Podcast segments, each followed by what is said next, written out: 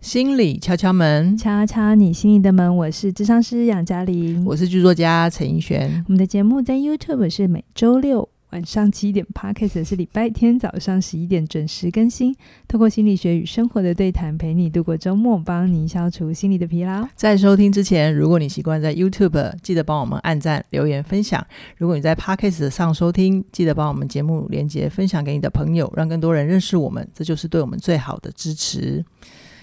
新年快乐！恭喜发财！对你过年做什么呢？我过年看的看电视啊，看电视哦，是嗯看我介绍的那一部吗？，对，就是那一部，为什么你的语气突然降下来？因为看得很累，很累。 我其实知道你不太喜欢看那个类型，但是我真的觉得他那个梗跟剧本都写得很棒，我实在是忍不住要介绍给你。好，这部电影，哎、这部影集就是《经济之国 闯关关者是一部日本拍的影集，对，好对像是去年年底上映的，对上 Netflix 这对样。然后上映之后排行就很好，对，它冲很快，然后你看完第一集就跟我说一定要看，一定要看。对，对，然后我就想说好、来看一下嗯这样子。结然后果，结果就是，等一下我会讲一下，服用这部影集要有、嗯，要有那个呃警语的就像谨慎理财、信用至上之类的嘛对，对对 就是很好看。我、我嗯必须承认它非常好看，可是嗯哼非常可怕。嗯嗯嗯，然后后千万，我没有开玩笑哦，嗯，千万不要在睡前跟吃饭的时候看。因为你会会睡睡不着，不着或者哎对是吃吃不不下，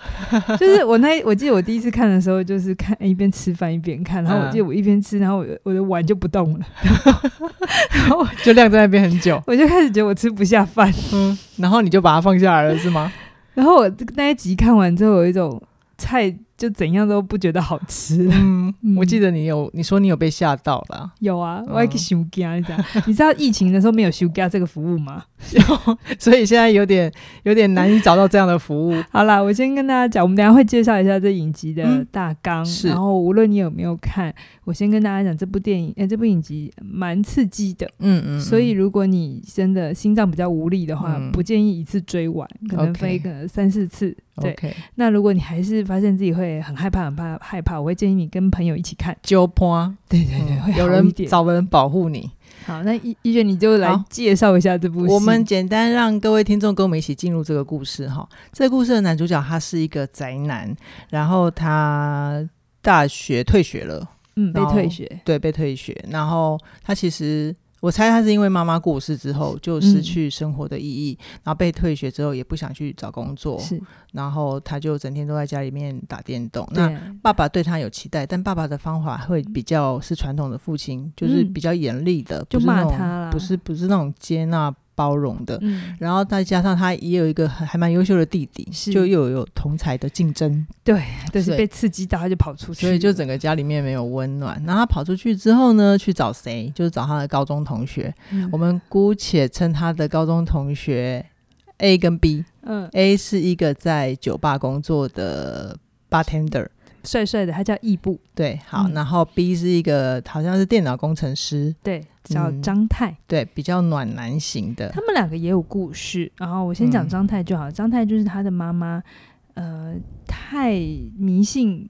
佛太教，虔诚，对，其实就是邪教，所以嗯然后就会跟张太要钱，嗯所以张太其实也是一个很不开心的，嗯，他也一直被剥削，但那个人是他妈妈，他就会很无奈，对不对？是是，所以这三个朋友，他们好像都有一些。呃，他们原本的世界比较没有办法去包容他们的地方，所以他们就三个很喜欢凑在一起。嗯，结果他们有一次在呃东京的时闹候，区对，就是因为一发生一点点小意外，结果引起警察要去把他追们追他，对，结果他们就躲进捷运站里面的厕所，嗯然后没想到躲了五分钟之后，嗯一，出来，哇，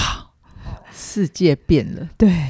所有所有东京的人都不见了，，对，然后他们本来想说，应该不会这样吧？怎么这么夸张？好像这个世界只上只剩下他们三个人。对，本结果来啦，嗯对，，结果没想到天一黑之后，神奇的事情出现了。是，那个没有电的看板，就是他们以为东京变成废城了，嗯，结果没有电的看板突然亮了，然后叫他们进入，欢迎游来到游游戏的会世场。界，对对，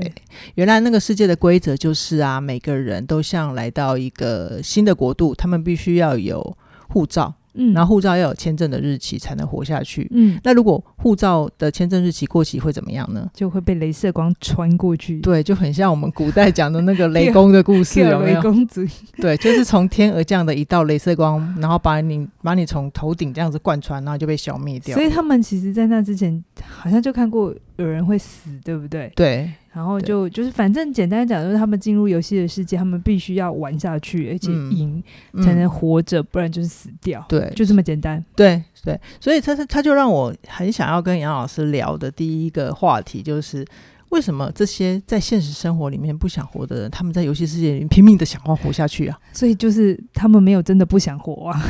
哦，对，这就是这就是故事在给我们的隐喻的，对不对？他的第一个隐喻就是那些我们觉得活得没有价值，一天到晚说啊，我可以嬉戏也喝啊，嗯，其实没有真的那么不想活、嗯啊嗯，或者是他们内在可能觉得，哎、那死了是不是事情比较简单？是可，是真的死亡在他面前的时候，那个生存的本能跑出来。嗯哼其实那一刻，他会才意识到自己有多么想要活。嗯哼，你知道，有的时候我们会不珍惜一个东西，是因为我们常以为我们有无限拥有这件事情。比如说时间，嗯嗯嗯嗯我们年轻的时候为什么会熬夜？为什么会就是不想要珍惜身体？因为健康肝是新鲜的，对，干真是真的。 然后睡一觉，明天又好了；哎熬夜睡一觉对，明天就好了。对对不啊对那哎到我们这种年纪，就是哦，不行哦不不行行，我不们行熬一天会会累一个礼拜，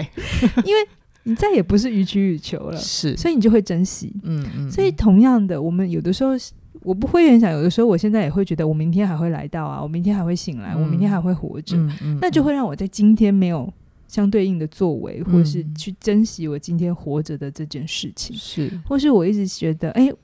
医学会无条件的包容我，然后大家会无条件的爱我，不一定哦，然后所以我们就会撒野嘛，我们就嗯会情绪泼出来嘛。这一切的嗯前提就是以我们以为这件事情是无止境的、嗯嗯，嗯源源不绝的，是可是突然你意识到啊，没有，你就的护没了护照只剩一天，对，然后不不不去玩游不戏，继续玩，下去一，堆戏，丢，你会瞬间觉得生命很珍贵。嗯然后当你意识这件事，这个是稀有的资源的时候，嗯你才会在此刻的这个当下，好好的去享受跟呃体验活着的意义跟美好。对所以男主角才会在中间有一。集，他本来是人生低谷了嘛，嗯他的两个好朋友跟他一起去玩，结果两个都死了。对，那他其实本来也失去他生命的意义，结果对他后来遇到女主角，嗯嗯女，主角还把他捡回家，对，它好像流浪动物一 样哦，对对，他说他嗯烂在那边，然后他好不容易真的打起精神，想要再次活，好嗯好的回去的时候，他是不是才讲一段话说啊，那我要趁这个还有时间的时候，跟你赶快学野外求生的技术，因为女主角的人设，她是一个攀岩高手嘛，是所以是他们经常在山里面训练，然后是她的野外求生技能是非常好的。对，然后那时候男主角就说，谁知道明天还会不会来？对，其实这跟他以前在现实生活、在真实生活的那种啊，算了算了，我都不要了，就是随意啊然后，废对啊呀，，是完全不一样。对那个当下是他真的真的知道这件事很重要，她展现出她主动想要活下去，而且活得好的意愿愿。所以你知道这里有一个很重要的重点，就是你要让一个人学会珍惜。嗯你不是一直告诉他这件事有多重要，而是你就是让他失去，嗯，这真的是最快的方法。是是失是，去一个你本来以为没有什么，但是你才知道原来它很重要。嗯，所以在这个故事里，在这个影集里，表面上是他们会失去生命，对，可是其实我觉得那个背后在操弄的事情是，男主角或者我们当观众的，我们会发现原来安全不是一件嗯这么容易的事。嗯，你在一个游戏的里头，你可能下一秒就是被烧死，对。下一秒就是被鬼给射杀死你。甚至不不意识死亡已经来临了，对你就失去呼吸了。对，所以那是一个非常恐惧的状态。那嗯，你在一个这么恐惧的状态，你才会知道你平常可以随意随意的呼吸吸，对，然后随随意意地的发脾气对，是是一件多么珍贵浪的费事时间， 对不对？对这最大的讽刺就是，呃，他在真实世界 里面可以无限制的浪费时间，但在那个游戏的世界里面，你敢浪费时间，你可能对，就是死亡早而且他上们门每了个游戏只有五分钟、十分钟，最长只有两个小时，嗯你敢浪费时间试试看？对，你的嗯搏命啊，对不对？所以我觉得它蛮好看的地方，就很多很多嗯讽刺的东西，嗯就是我们可能会觉得，哎、很多人打电动很浪费时间，嗯那是因为他是在外面玩游戏，嗯可是等到他自己进去是里面那个角色的时候，哎、嗯哼，说不定他就不浪费时间了。对，这很有趣哦。能有趣，能对，有所以趣我觉得这部片真的还有一些警示的意味哈。对，然后还有另外一个可能，呃，我觉得啦，我嗯猜他们进去会很想活的原因是，有些时候在食物里头，你会看见有一些人会自杀，我不是说嗯每个人啊，是，有些人自杀，他是一个手段，嗯他是想要透过他的死来让大家记得他，哼，哦，或者是成为英雄，怀念讨论它，或者让别人有罪恶感，所以死亡是他的手段，它他可想以要获得关注，对他想要得到一个背后他要的东西，嗯好，所以他嗯的死亡才更有价值。是可是，在这个游戏世界里头，没有你如果死了，你就是垃 圾，对，没有人会怀念你，没有人会记得因你，为没有人会浪费时间在一个死掉的人身上，对。而来侵占自己生存下去的时间。对，所以就是你会变成死开始没有价值的时候，你会觉得那我不要死了。嗯，嗯，嗯所以这是我觉得两个可能的原因，一个就是生存的本能，一个就是死亡再也没有办法完成你的某个需要，这样子对，就没有办法好按照他的需求。所以，那我们说到这边呢、杨老师会觉得什么样的人会被选择进这个游戏世界里啊？好，这是一个非常好的问题。我其实大概看到第二节和第三节，我有一个假设，嗯，是什么？嗯、我猜会被选到游戏世界里的人，第一个我不觉得东京的人都消失了，只是他们进入某个平行时空了。哦嗯嗯，那为么？什么某些人可以进到这个平行时空？我觉得有一个很重要的前提是，他们都在真实世界里活得不开心。我们刚刚已经讲，你刚才讲的很好嘛，男主嗯角是因为他的家人有戏，嗯然后不接纳他。对那女主角的议题是，她跟她爸感情很好，嗯可是因为她爸爸有一些登山的丑闻，嗯，所以她爸爸想去证明没有，他没有，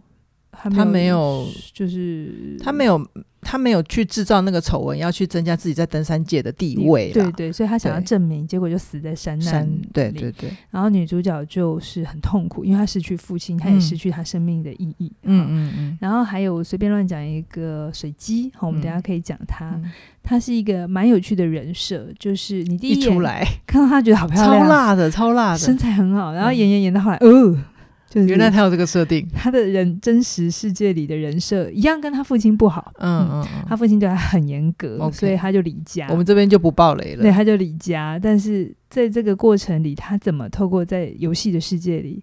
重新找回来？哦，嗯哼我觉得这是一个蛮重要的 OK，一个设定啦。好嗯哼，所以简单的说，会被选到这个游戏世界的人，他们都有一个非常强烈的痛苦。嗯好、哼，他们没有办法消化，可能是不接纳自己或憎恨这个世界。嗯好，嗯嗯总之就是表面上因为太痛苦，所以他嗯逃到游戏的世界，就像我们会逃到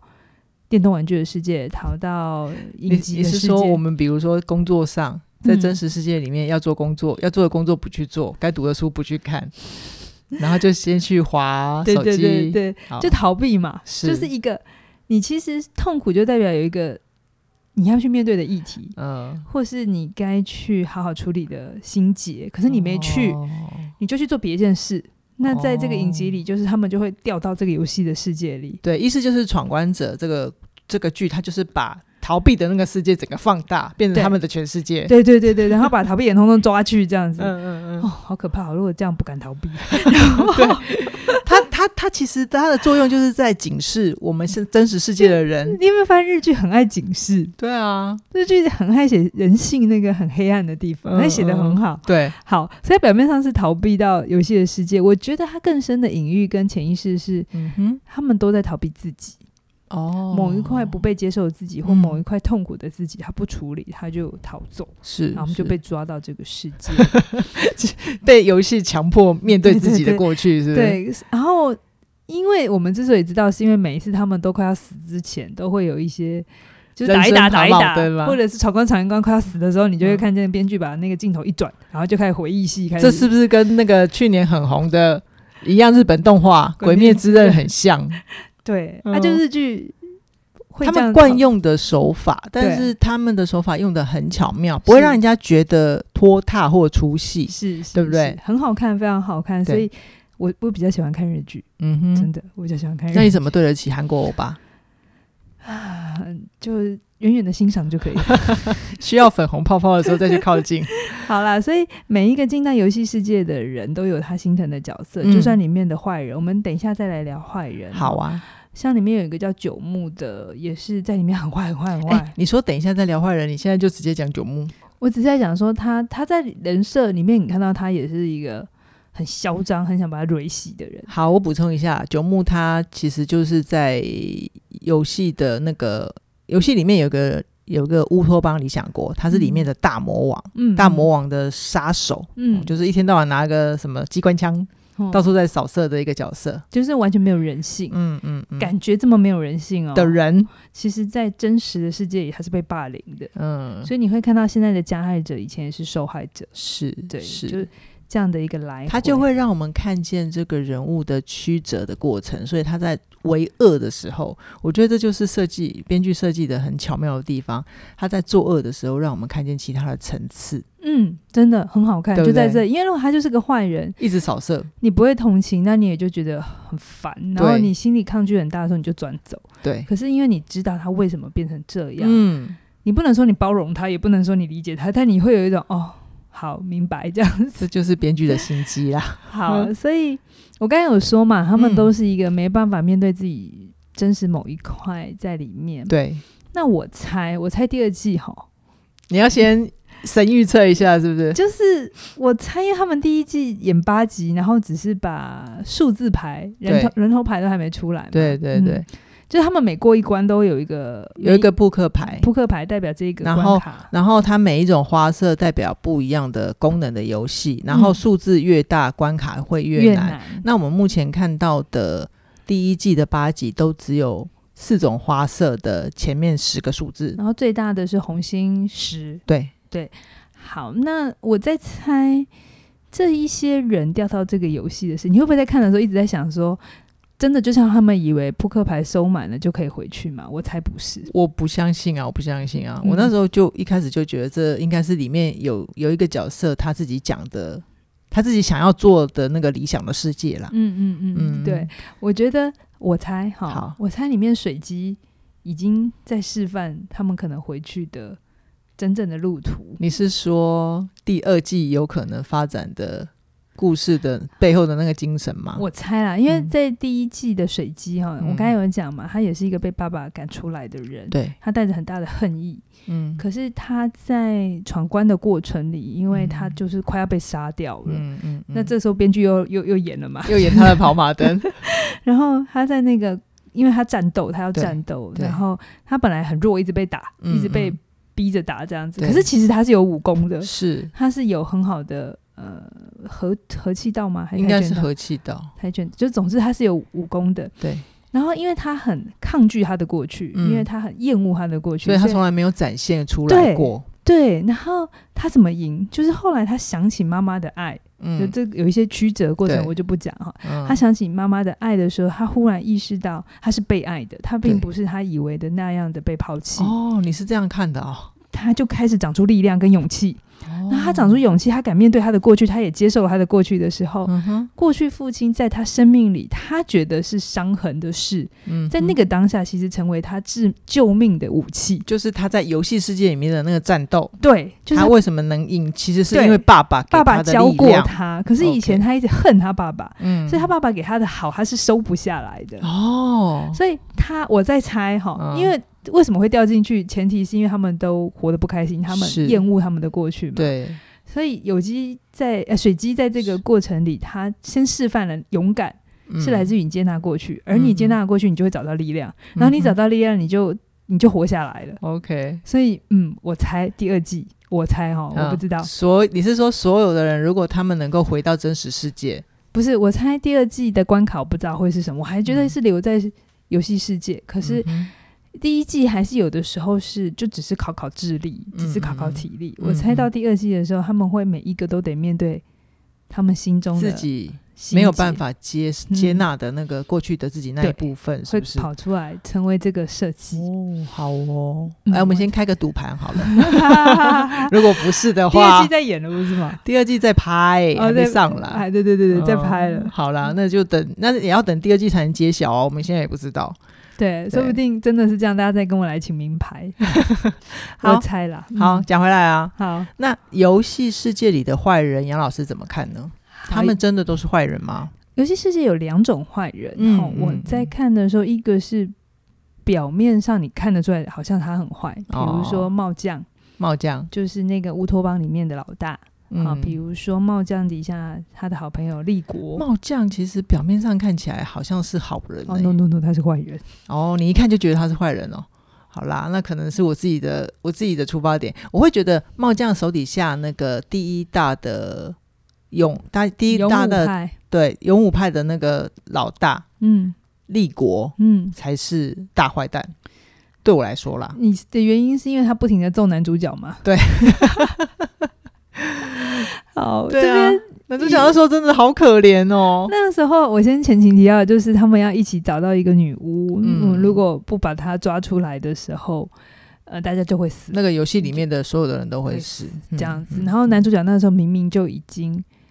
知道女巫是谁，嗯然后这个时候他想要点出来，可是这个立国就是不要他讲，嗯然后一直打他，一直狂打他，仿佛他就是。他就很坏这样子，嗯嗯然后明明可以救大家，但是立国就是要所有人都死，所有在那个乌托邦里的人全死。但其实这个大魔王背后还有他自己真正的想要，对，就是你那时候就问我说，为什么明明男主角对于这个立国讲的话是真的，嗯他真的讲中了嘛？对就是这个立国，他说要所有人死陪他一起死的原因，是因为他觉得他对不起他的那个好朋好友，朋友帽将，也就是乌托邦里的老那个大。王国，那个对国王，对，嗯因为嗯，立国其实是杀了他的这个好朋友。对对，就是他们呃，那个立国跟帽将他们在真实的世界里面本来就是好朋友，然后他们嗯一起到了游戏的世界里面之后呢，那个帽将他想要建立一个乌托邦，然后立国其实是帮他完成嗯是心愿的人，是是是是。嗯可嗯，是后来他们有一些争执，意见上然后不后来合立国不得已杀了帽将将，啊，就是所以感觉上他是坏人，想要去篡位，对，可是其实并不是。嗯，男主嗯角看见这件事，然后把嗯这件事点出来，对可是他越讲越对，就是男主角讲的越对，立国就打他打的越凶。越重，嗯，然后你那时候问我为什么嘛？对啊，我觉得这个心理状态真的好，我真的好好奇。想要知嗯道就是那个请问请问请问智商是怎么解？你有没有一种有时候被人家说中的时候，你也瞪更小灯羞气？ 有， 我其实我其实，在起点的经验就有过。就一样啊，立国的心情是一模一样的，嗯哼就是嗯，每一个人都会有防卫，嗯那个防卫可能有些人是用自己看起来很坚强，嗯那有些人会否认，嗯哦，就逃、避一切，这都叫防卫机转。是那你把防卫机转当当成是一个盔甲好。盔甲。OK，然后立国身上，他本来是穿着这么多的盔甲，对然后让他感觉到自己是好的，他很强悍，很 tough。他可以活下去。对好对，可是这个时候突然有一个人说：“你其实不用活得这么辛苦，你身嗯上的盔甲可以脱掉，脱掉是之后你会变得比较轻松，因为盔甲很重，嗯嗯，嗯盔甲会让你行动不自由，盔甲会让你很辛苦。来，我陪你把盔甲脱掉，哦感觉上，是好的，对不对？就像那整个过程，男主角都在同理立国，说没有关系，哦嗯，就是我们我懂你，我懂你杀了朋友的心情，你不用有罪恶感，他都一直在同理他，对不对？可是立我我国我突然觉得是有一种好冷的感觉，就是那个穿着盔甲的战士突然把盔甲脱掉，对他会觉觉得很不安全感，，对，这就就是为很什么害怕，就为什么他要狂揍男主角，为什么他一直演的很像哦坏人，可是其实嗯嗯并嗯不是。嗯嗯，嗯是因为那个防卫机转，其实一旦被松懈下来的时候，那个不习惯。